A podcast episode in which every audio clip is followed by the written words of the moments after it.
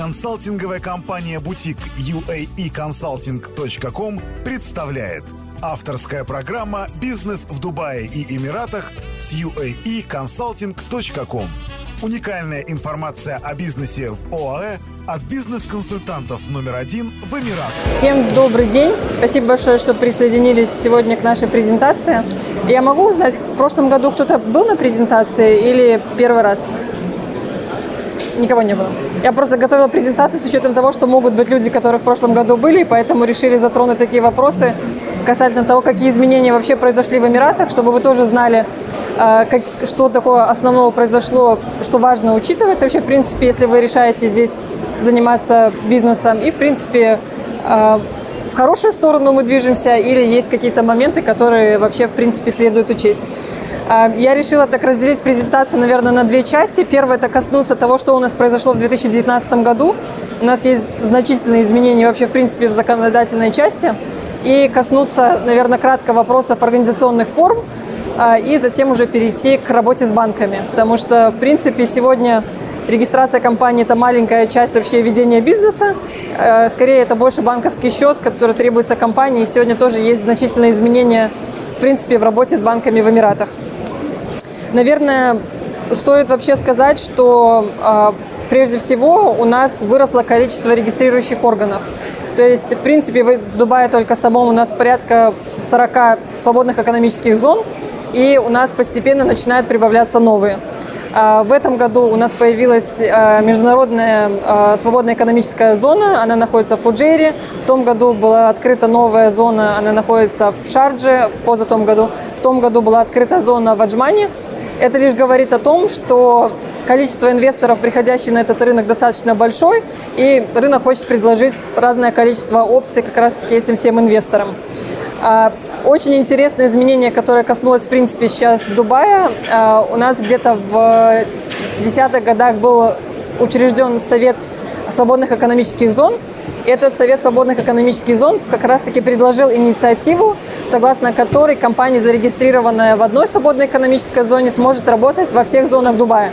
То есть сейчас, если вы регистрируете компанию в одной зоне, вы имеете возможность работать только в ней сейчас хотят внести серьезные изменения, которые позволят именно зонам дубайским, не Северных Эмиратов, то есть это не Шарджа, это не Аджман, работать как раз-таки по всей территории Дубая. Это очень важно, потому что сейчас многие задают вопросы, есть ли вообще, в принципе, такое понятие, как федеральная лицензия, есть ли лицензия на уровне Эмирата, таких лицензий нет. Вы всегда ограничены каким-то определенным регистрирующим органом. Далее, одно из тоже серьезных изменений, у нас постепенно свободные экономические зоны Специфика свободной экономической зоны заключается в том, что вы имеете право вести бизнес только в рамках данной свободной экономической зоны. То есть выходить за рамки этой зоны с вашим товаром вы не имеете права. А, сейчас многие зоны начинают переходить к тому, чтобы а, давать возможность своим компаниям вести бизнес не только в рамках зоны, но и на территории всего Эмирата. Для этого они заключают соглашение с э, Департаментом экономического развития и начинают выдавать двойные лицензии. То есть компания может иметь лицензию, которая будет позволять работать и в рамках зоны сначала, и затем выйти за рамки этой зоны и работать на территории всего Эмирата. Интересное изменение, которое произошло, у нас есть зона номер один была признана в Дубае, DMCC, это э, э, товарная биржа. Они подписали в этом году как раз-таки соглашение с Департаментом экономического развития и будут выдавать двойные лицензии. То есть те компании, которые там уже учреждены, они получат возможность, более того, получать лицензию как раз-таки для работы в материковой части. И, наверное, самое такое громкое заявление, которое было вообще сделано в Эмиратах, а, в местных компаниях, возможно, вы знаете, допускается только 49% доля иностранного капитала. В этом году было принято новое постановление, согласно которому было объявлено 122 сектора экономики, в которых допускается до 100% владения иностранными гражданами. Мы знакомы с этим списком э, перечнем индустрий. К сожалению, они не настолько, скажем так, распространены. Э, наше понимание, правительство решило сделать ставку на какие-то очень редкие, э, действительно, э, и производство, и, э, возможно, компании, которые занимаются торговлей. В основном это связано с какими-то энергоресурсами, это производство например, солнечных батарей, каких-то трансформаторов и так далее. То есть это в основном связано с теми отраслями, которые, в которых Эмираты не настолько сильны, и поэтому они стараются это замещать за счет как раз-таки иностранных э, инвесторов. Поэтому это, скажем так, это основные изменения, которые вообще в принципе произошли. Наверное, один из самых распространенных вопросов требуется, что вам требуется для того, чтобы вести бизнес здесь, и требуется ли вообще регистрация компании. Ну, наверное, как бизнес-консультант я должна сказать, да, вам всегда требуется регистрация компании, но это, наверное, будет неправильно, потому что есть всегда случаи, когда вы можете организовать присутствие так, чтобы вам не требовалось учреждение юридического лица здесь. Часто обращаются клиенты, которые занимают, заняты особенно в сфере торговли, неважно какие-то товары, материалы и так далее, у которых еще нет наработок э, среди клиентов. То есть вы приезжаете на выставку, вы с кем-то знакомитесь, э, потенциальные клиенты проявляют интерес, но это не еще доходит до этапа подписания договора, и вам полноценное присутствие здесь не требуется. Вот это тот случай, когда мы говорим, что, возможно, на данном этапе регистрация юридического лица вам здесь не требуется. Да, у нас нет налогов в полноценном смысле слова, кроме НДС. А, да, здесь все гораздо проще в плане, опять же, того же налогообложения, но у нас достаточно высокие сборы за содержание этой компании. Соответственно, если компания учреждается на этапе, когда вам еще нечего реализовать, нечего предложить, это могут быть серьезные расходы, в принципе, для компании. Поэтому наше видение следующее. Если у вас есть возможность приезжать на такого рода выставки, завязывать какие-то контакты, то приступать к реализации непосредственно из стран СНГ. То есть поставка ведется из стран СНГ, вы регулярно посещаете Эмираты, налаживаете контакты, устанавливаете их, и затем уже, когда вы видите, что действительно все подходит к тому, что вам требуется экономическое присутствие здесь, тогда может требоваться компания. Когда это происходит? Тогда, когда местный партнер, с которым вы, например, уже долгое время поддерживаете связь, делаете поставки, например, напрямую из России, вам говорит, что, знаете, вот нам работать с российской компанией хорошо, но надежнее было бы, если бы это был эмиратский партнер, потому что вы зарегистрированы будете здесь. Если что, я могу обратиться в местные органы здесь. Соответственно, это гораздо более, скажем так, спокойнее вообще, в принципе, для партнера.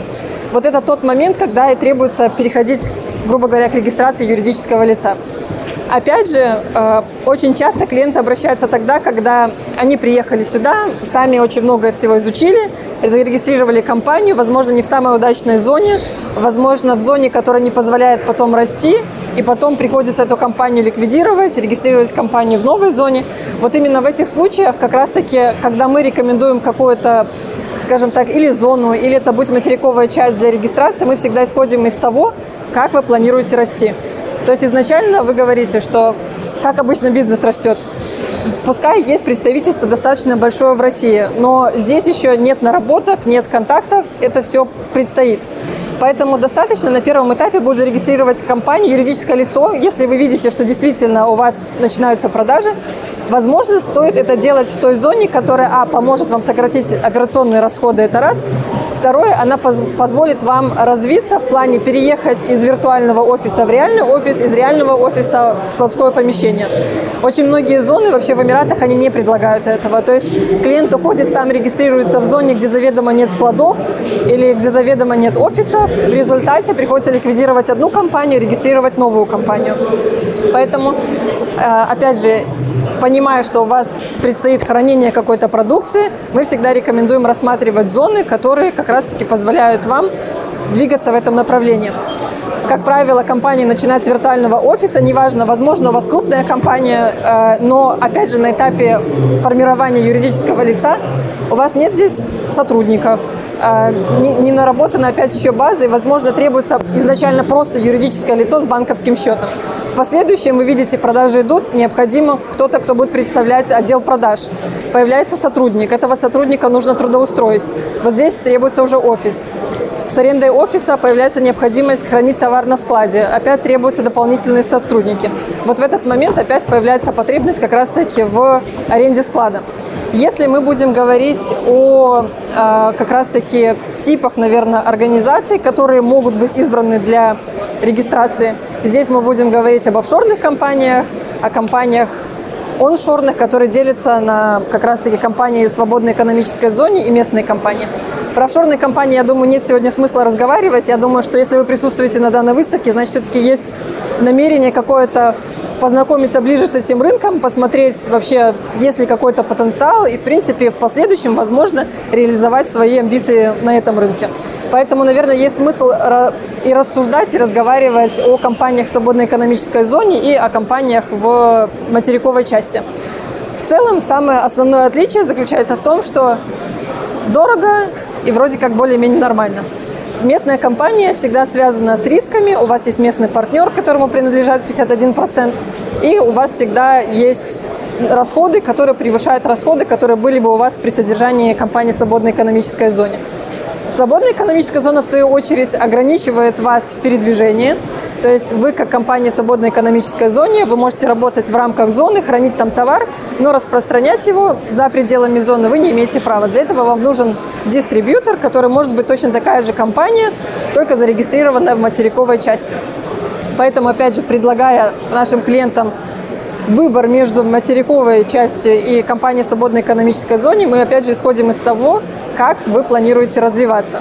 Бывает, клиенты приходят и сообщают, у нас уже есть 10 клиентов, у нас уже есть заказ, у нас есть два сотрудника, которые будут находиться постоянно, и мы не уверены, что наши партнеры готовы заниматься растаможкой, мы не уверены, что они будут заниматься всей логистикой, нам надо предоставить это со своей стороны. Соответственно, здесь появляется необходимость уже в присутствии в материковой части. Вам необходима свобода передвижения, вам необходимо э, наличие офиса э, и потенциально наличие склада. Если же изначально вы знаете, что у вас отдел продаж находится в России, ему здесь присутствовать не обязательно. Договор заключается с компанией здесь местной. Поставка идет напрямую из России, и нет необходимости в содержании сотрудников здесь на постоянной основе, а нет необходимости в дальнейшем в какой-то экспансии, то в этом случае можно рассматривать компанию в свободной экономической зоне. Когда дело доходит до компании в свободной экономической зоне, часто возникают вопросы, хорошо, их 50, вообще чем они отличаются и из чего вообще можно выбирать. Я всегда говорю, что компании свободной экономической зоне в Шардже, в Аджмане, в Дубае – это, по сути, один и тот же инструмент. Принцип, по которому они все организовывались, изначально был заложен следующий смысл. То есть свободная экономическая зона создавалась для объединения компаний, которые работают в определенной индустрии. Например, компании IT изначально как скажем так, создавались, не создавались, а изначально создавалась свободная экономическая зона Дубай Интернет Сити, и уже под, скажем так, э, под этой фризоной начало формироваться сообщество IT. Затем появилась товарно-сырьевая биржа DMCC. Изначально был замысел, что она объединит э, компании, которые занимаются торговлей, например, бриллиантами, э, которые будут заниматься торговлей зерном, то есть какие-то именно товарные позиции. На сегодняшний день эти, эта специфика настолько стерлась, и это в основном связано с тем, что все эти регистрирующие органы начали между собой соревноваться. А, по сути, они предлагают один и тот же инструмент с той разницей, что цена у одних и других может разниться, а набор каких-то видов деятельности, которые можно указывать на лицензиях, тоже может варьироваться. Соответственно, все, что требуется, это как раз-таки определиться с тем, а, в какую ценовую категорию мы хотим попасть, предоставляет ли зона возможность расширяться, переходить из виртуального офиса в реальный и в складское помещение. Ну и, наверное, это, в принципе, престиж. То есть, когда к нам приходят клиенты, говорят, мы крупная компания, нам очень важно, как бы, что у нас будут думать наши клиенты, если мы будем зарегистрированы в Аджмане или так далее. Тогда речь уже, конечно, идет о дубайской зоне. Естественно, из всего многообразия приходится выбирать то, что на сегодняшний день является наиболее респектабельным. Я, наверное, прежде чем перескочу к следующей, скажем так, теме касательно банков, я, наверное, у вас спрошу, возможно, у вас есть какие-то очень тематические вопросы, связанные как раз-таки с э, ведением здесь предпринимательской деятельности и непосредственно учреждением юридических лиц, которые как раз-таки, может, мне стоит принять во внимание и ответить.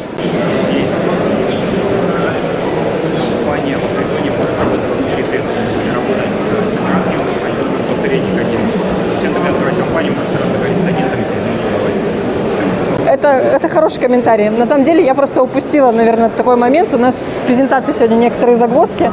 А, на слайде, где мы говорим о том, вообще требуется ли лицензия для ведения бизнеса в Эмиратах, мы поставили большим крупным шрифтом красным «нет».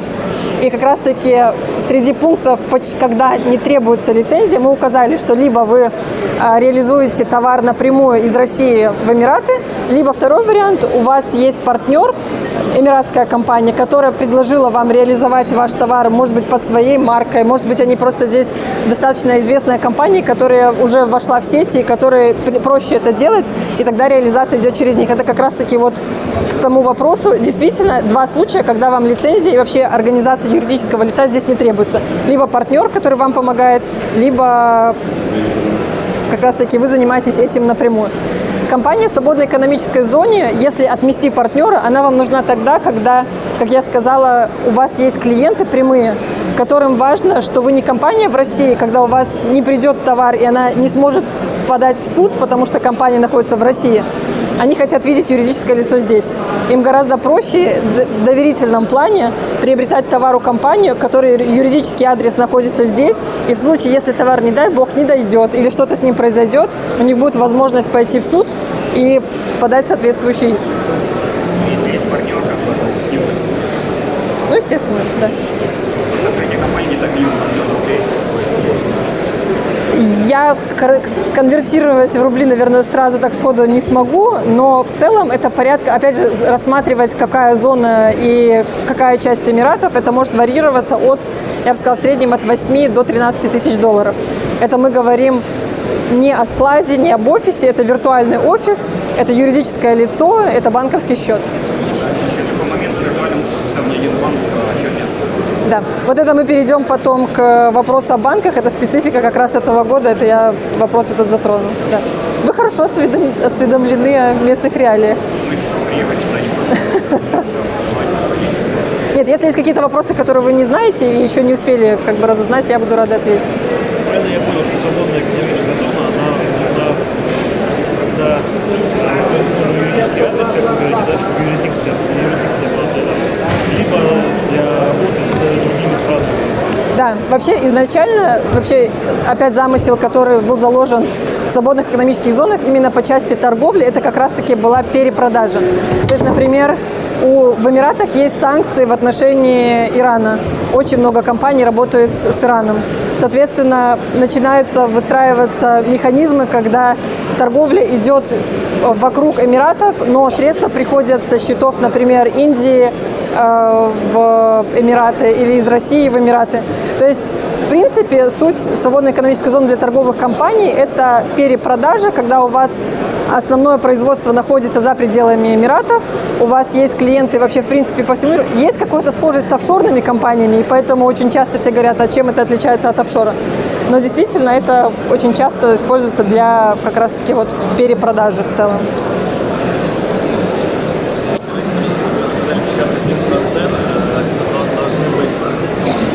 партнеры с этой страны, граждане, граждане Да, да.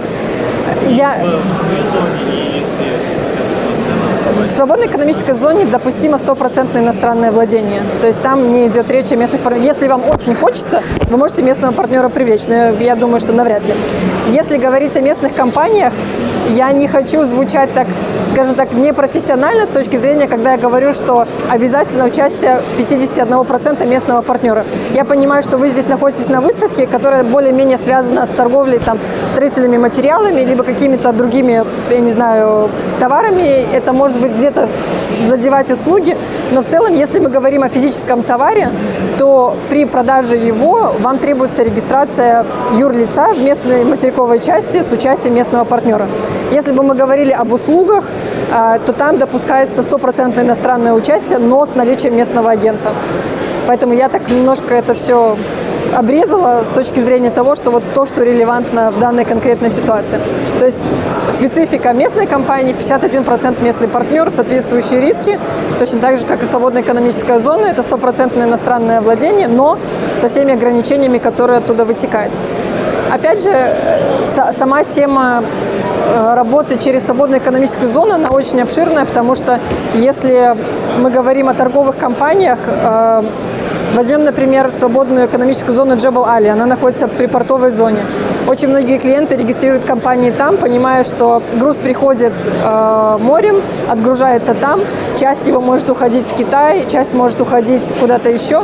Если взять большие гиганты, которые там, я не знаю, Kodak, Siemens, у них есть э, логистический центр на территории свободной экономической зоны. Он принимает товар э, с фабрики.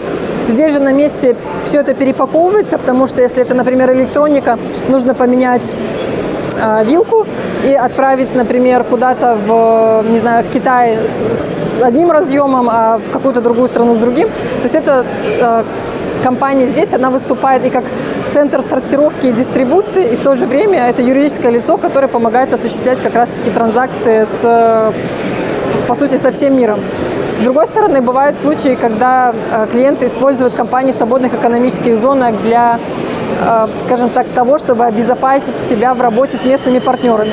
То есть, грубо говоря, э, открывается компания, 51% принадлежит местному партнеру. Здесь не возникает вопрос, а что если в один прекрасный день мы хорошо развиваемся, приходит местный партнер и, грубо говоря, претендует на все это. Много ходит сказок басен про сторонние соглашения, которые подписываются, которые в конечном итоге недействительны, они противоречат вообще э, федеральному закону. Но в целом, э, опять же, некоторые из клиентов используют свободные экономические зоны как участника в этой местной компании. То есть мест, э, компания «Свободные экономические зоны» выступает соучредителем, владеет 49%, прибыль выводится на эту как раз-таки компанию «Свободной экономической зоне» с какими-то там, опять же, дополнительными э, механизмами, по, по, позволяющими обеспечить, опять же, интересы иностранного гражданина. И уже свободная экономическая зона выступает в связке с э, местной компанией. И в целом, что касается сервисной индустрии, то здесь это без ограничений, зарегистрировавшись в свободной экономической зоне, у вас свободное поле деятельности, только если вы не оказываете услугу по месту где это требуется клиенту. То есть, грубо говоря, если вы заняты в сфере интеллектуальной собственности, услуга оказывается из офиса. Это в порядке, значит, свободная экономическая зона подходит. Но если вы занимаетесь отделкой, и вам нужно выезжать в разные части Дубая, то свободная экономическая зона не позволяет это делать. Опять же, есть очень много клиентов, которые говорят, хорошо, а как узнают, что я это делаю? Если уже коснуться этой стороны, то нет механизма, который бы позволял бы отлавливать людей за руку, как они ведут свой бизнес. Задача нас, как консультантов, проинформировать, как правильно это делать. Задача клиента – следовать советам. Есть очень много примеров, когда у нас клиенты здесь проживают 20 лет, 30 лет, они обращаются к нам, приходят и говорят, Евгения, вот вы мне говорите, что я не могу с компанией в Аджмане а, заниматься продажей товара, что мне нужна местная компания. Я говорю, есть понятие юридическая сторона вопроса и есть понятие искаженная практика. Вот у нас есть в Эмиратах зачастую искаженная практика, когда люди, приехавшие сюда 20 лет тому назад, решили, что я, у меня есть компания в свободной экономической зоне, я буду заниматься торговлей, потом к ним еще наслоилось еще 100 человек, 200, и это уже мнение общественное. То есть половина Эмиратов сегодня проживает с точным знанием о том, что свободная экономическая зона вам позволяет торговать на территории всего Эмирата. И ввиду того, что у нас нет механизма, который бы позволял отслеживать, кто же ведет торговлю в рамках этого фризона, а кто нет, потому что у нас они в основном не огорожены, то есть, соответственно, сложилась вот такая, скажем так, неверная интерпретация. Поэтому моя задача сообщить, что как это должно быть верно, и в то же время пояснить, что есть определенная негативная практика, которая, вот, к сожалению, распространилась здесь в Эмиратах. Проектирование Проектирование, оно же в основном, это, по сути, интеллектуальная деятельность, верно? Ну, по сути, да, это услуга, но она вот конкретное здание, которое может но тем не менее вы же занимаетесь этим в офисе, верно? То есть вы занимаетесь это на компьютере, и вам приходить с инспекциями, по сути, вы это не будете делать. Вы предоставляете проект. Прийти посмотреть, как э, авторский надзор осуществляет, uh-huh. приходить на объект, посмотреть, что есть да? Это уже не, не услуга, это мой контроль. А услуга является сам, сам процесс проектирования и проект как результат этой деятельности. Да, все верно. То есть для оказания интеллектуальных услуг достаточно компании свободной экономической зоне. Она позволяет вам работать с компаниями отовсюду. Это могут быть все Эмираты, все зоны, это могут быть местные компании, это могут быть иностранные компании. И точно так же, в зависимости от того, как вы хотите развиваться, можно уходить в Северные Эмираты, минимизировать операционные расходы, затем переходить в Дубай. Опять же, я всегда говорю о том, что если на кону стоит, допустим, в последующем ликвидация в Северном Эмирате и регистрация здесь, на самом деле там не, на, не настолько огромные потери, и иногда имеет смысл начать там, ликвидироваться и уйти сюда, чем как бы начинать изначально здесь.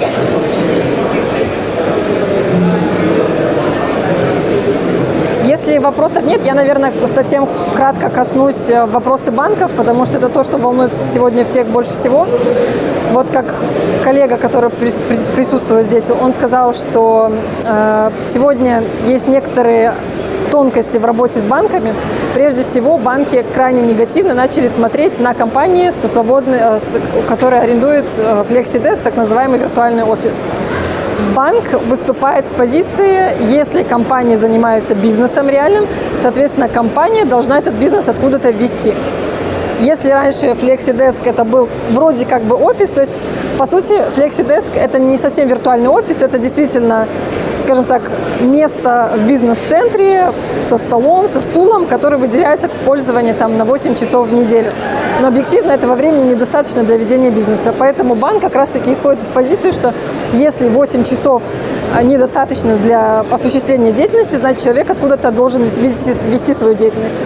В начале этого года банки лояльно смотрели на компании, которые осуществляют деятельность, не влекущую за собой продажи, то есть в основном услуги, IT-компании, они э, рассматривали это следующим образом. Если вы занимаетесь IT, предоставляете IT-услуги, у вас есть адрес проживания здесь, договор аренды, значит, отсюда вытекает, что вы там живете, и ничего не мешает вам, скажем так, в комфорте вашего жилища осуществлять и предоставлять услуги из дома торговли, конечно, такое сказать нельзя, потому что всегда есть перемещение какого-то товара. Хотя, в принципе, можно всегда сказать, что товар движется за пределами страны, но банки смотрят с позиции если вы регистрируете компанию здесь, значит и бизнес вы должны вести здесь. Поэтому для банка идеальная история – это когда есть какие-то контрагенты здесь, и, соответственно, перемещение товара какое-никакое по территории Эмиратов идет.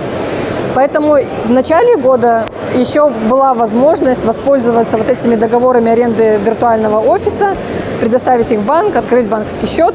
Затем, скажем так, возможности были урезаны, затем потребовали предоставлять и торговым компаниям, и компаниям, которые оказывают интеллектуальные услуги, подтверждение адреса офиса. Это была такая темная лошадка для всего рынка здесь какое-то время. Какое мы решение нашли? А, наши клиенты на время открытия банковского счета, они арендуют э, офисное помещение. То есть там действительно есть вывеска, там действительно можно туда прийти, все проверить, и открывается банковский счет. Банки инспекции на этапе открытия банковского счета могут проводить. Они могут прийти посмотреть, что офис реально существует, но на этапе уже операционном, когда вы пользуетесь счетом, банк такие проверки не осуществляет. Поэтому основное изменение по части банков коснулось как раз-таки вот, э, договоров. Затем, наверное, второй пункт, и, наверное, самый важный, не знаю, вы слышали или нет, сейчас во всем мире все переполошились, потому что вводится постепенно и в офшорных юрисдикциях, и здесь понятие э, требования э, подтверждения экономического присутствия на территории, в том числе Эмиратов. То есть определенные компании, занятые в определенных сферах, будут обязать подтверждать, что они ведут бизнес действительно в Эмиратах, они просто зарегистрированы здесь. Это раз. Соответственно, э, банки будут более скрупулезно изучать профайлы тех компаний, которые будут попадать в число тех, которые перечислены в этом постановлении. С точки зрения банка, банку не совсем будет интересно брать таких сложных клиентов, и я предполагаю, что могут быть, может быть волна отказов, потому что они будут знать заведомо, что их будет контролировать слишком много государственных органов. Это то, что случилось с нами, когда начался автоматический обмен информацией, который у нас уже с 30 сентября 2019 года он идет. Я думаю, в России это тоже известная тема, что э, Эмираты обмениваются налоговой информацией. Но как делают это Эмираты? Э, если посмотреть соответствующий закон, в нем указано, что налоговым резидентом Эмиратов признается любое физическое лицо, у которого есть резидентская виза Эмиратов и Emirates ID нет слов о том, сколько нужно проживать, что нужно подтверждать. То есть для цели признания налоговым резидентом Эмиратами им этого достаточно. Соответственно, на этапе, когда вы приходите открывать банковский счет, при заполнении определенных форм вам нужно указать, являетесь вы налоговым резидентом или не являетесь.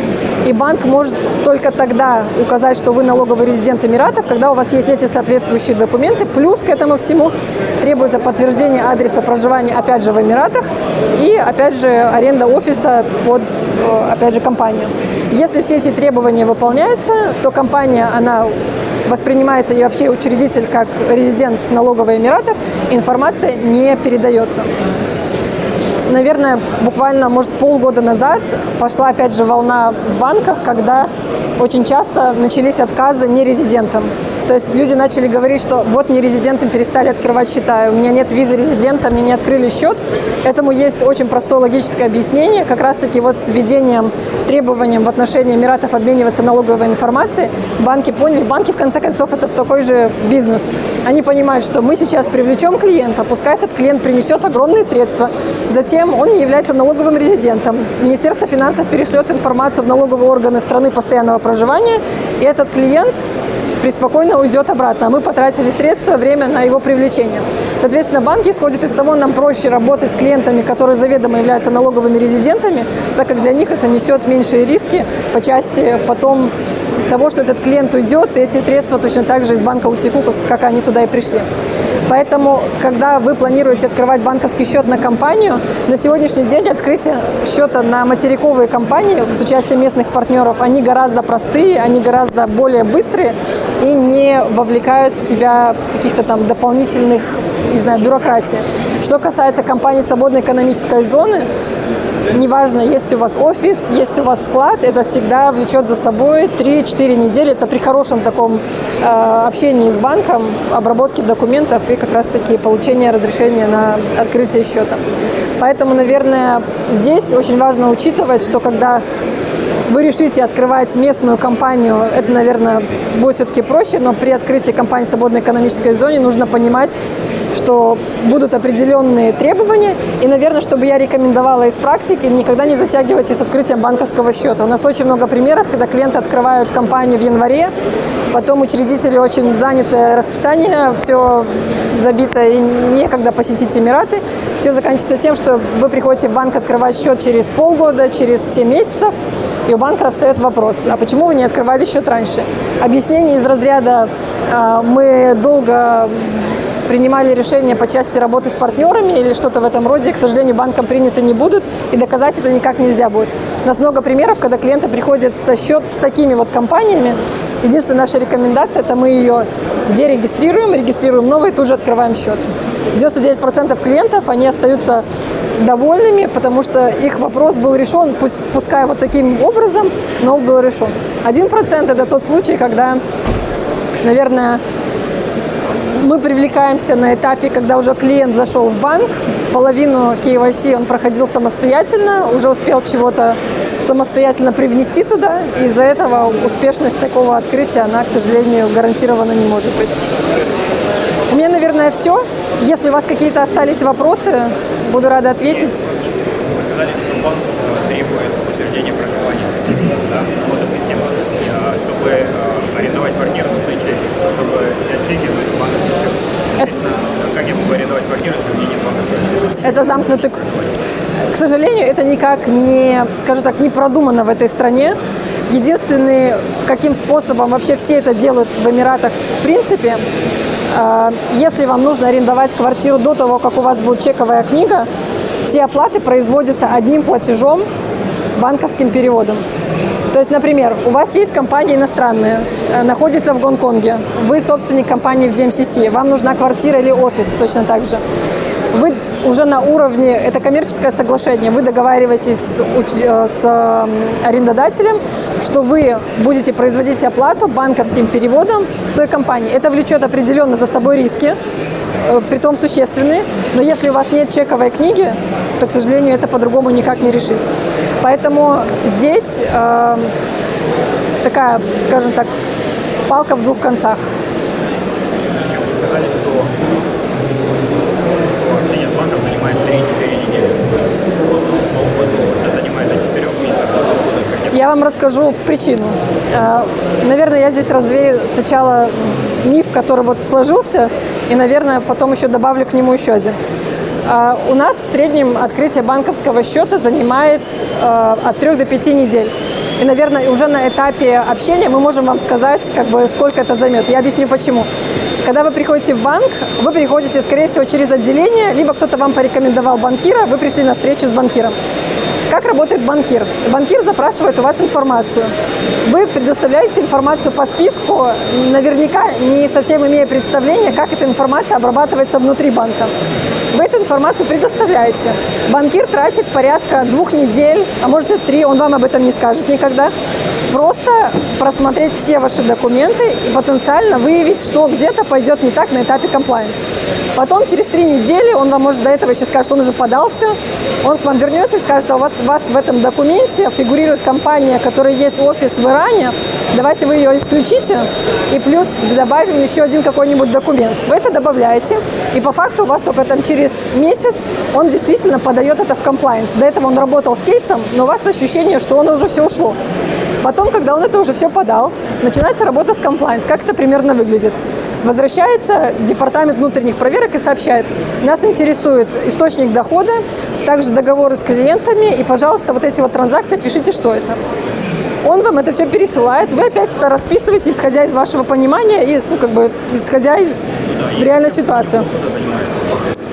Поверьте, у нас приходят клиенты, которые занимались этим 7 месяцев, исчезали банкиры, как у нас построена работа с нашими банкирами? Я откровенно говорю, когда к нам приходят клиенты, мы работаем со всеми банками, но у нас есть три ключевых банка, где мы знаем, во-первых, работу изнутри, и у нас есть люди, которые могут помогать продвигать этот, скажем, кейс от одного департамента к другому.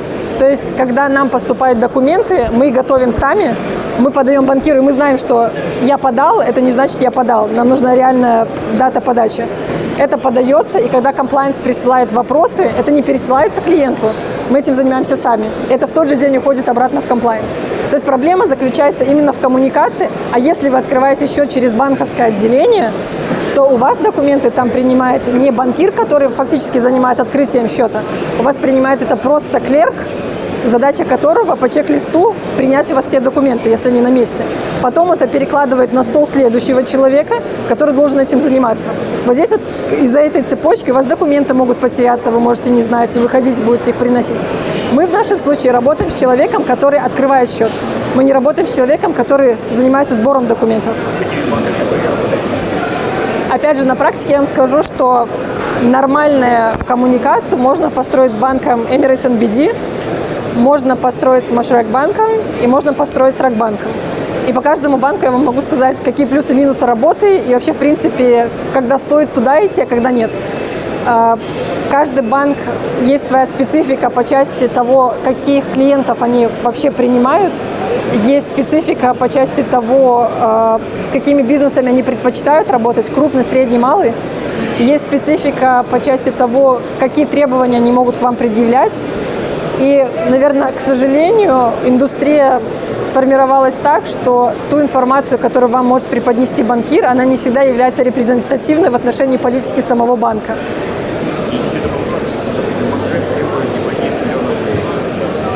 Откуда у вас такая информация?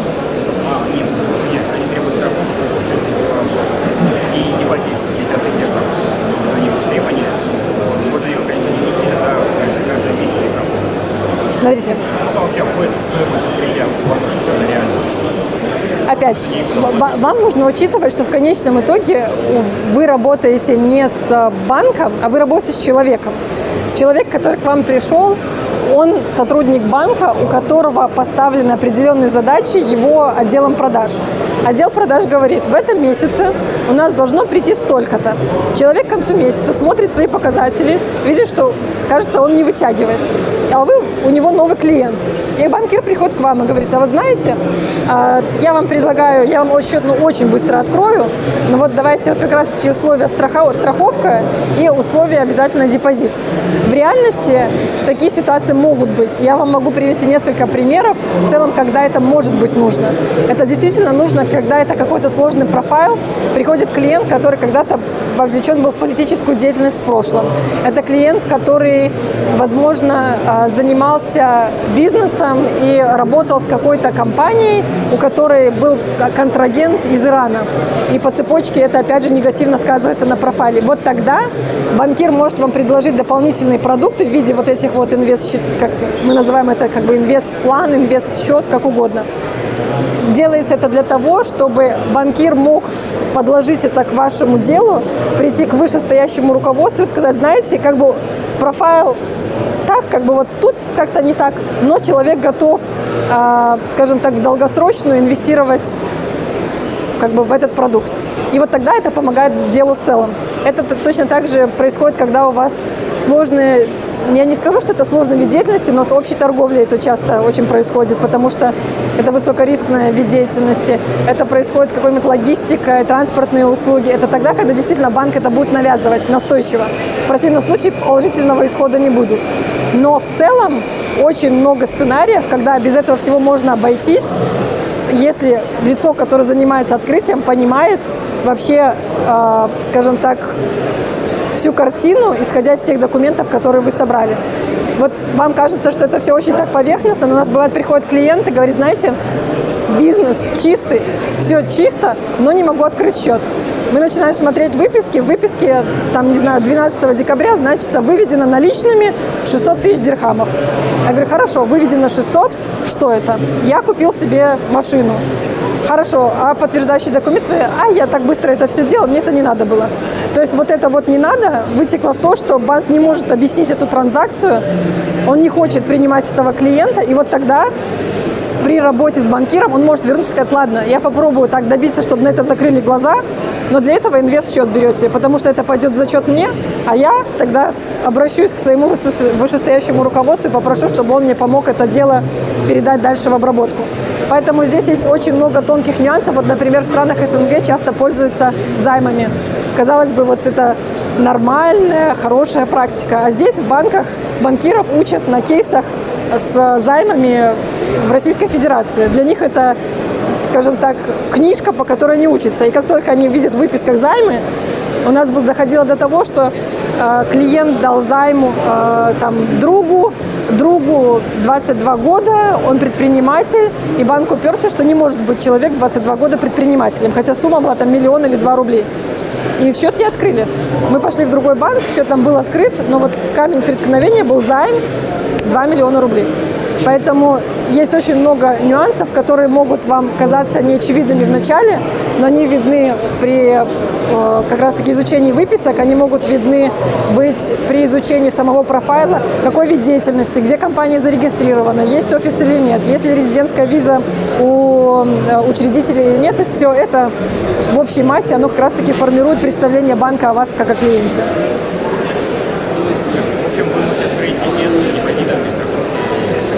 Я вам не могу это сейчас гарантировать. Мне нужно видеть, какие у вас документы, с какими сложностями вы потенциально могли столкнуться, о которых вы сами не знаете. То есть, если у меня стартап, у меня нет то вообще не вариант. А что вы имеете в виду под стартапом? Я хочу сделать сайт, систему продавать какие-нибудь CRM-системы, Здесь дело не в том, что вам не открывают счет, потому что вы стартап. Вам, скорее всего, не открывают счет из-за каких-то обстоятельств, связанных с подтверждением источника дохода, с неправильным формированием профайла по части вашего профессионального прошлого. Бывает, приходит клиент и говорит, я занимался, у меня образование, я получил из геологического института, но работал я всегда в дистрибуции продуктами питания. А сейчас я открываю компанию по торговле драгоценными камнями. И мы такие, окей, ну хотя бы можно связать, что есть образование сферы геологического, геологический университет был. Если у меня есть депозит какой-то на 25 долларов, Ваш депозит, он должен соответствовать размеру тех средств, которые банк ожидает получить от вас при открытии счета, это раз. И второе, опять же, должна быть какая-то связь с тем, что у вас же откуда-то должны были средства быть на регистрацию компании. Это тоже достаточно большие средства. То есть если есть выписка, которая это может подтвердить, грубо говоря, вы наняли стороннюю компанию регистрировать компанию, вы перевели им средства, это по выписке видно, и там же у вас остался какой-то депозит, который точно так же подтверждает эти средства. Это на самом деле тоже важно. У кого-то еще, может, вопросы остались? Вы помогаете с Эмиратами или с другими странами? Нет, мы, к сожалению, работаем только с Эмиратами. Ольга, у нас вопросов больше нет. Я думаю, что тогда, наверное, можно... Фирмы исключительно агент, да, занимается? Опять, я не буду лукавить, а, здесь нет привязки практически нигде к агенту. А здесь речь идет даже не о агенте, а просто человек, который вам подскажет, куда вам пойти и не наделать много ошибок. Но в целом регистрацией компании вы вольны заниматься самостоятельно напрямую через регистрирующий орган.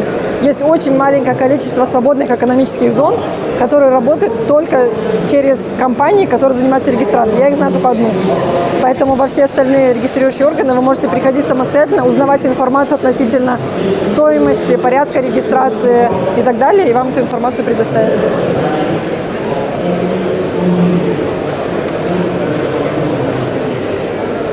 Если... Да, конечно, я могу, мы тут папки разложить, тут визитка моя внутри есть. Спасибо большое. Вам спасибо большое. Да. Не, у меня такой вопрос. Давайте, да, конечно. Другие выпуски подкаста «Бизнес в Дубае и Эмиратах» с uaeconsulting.com скачивайте бесплатно на сайте www.uaeconsulting.com.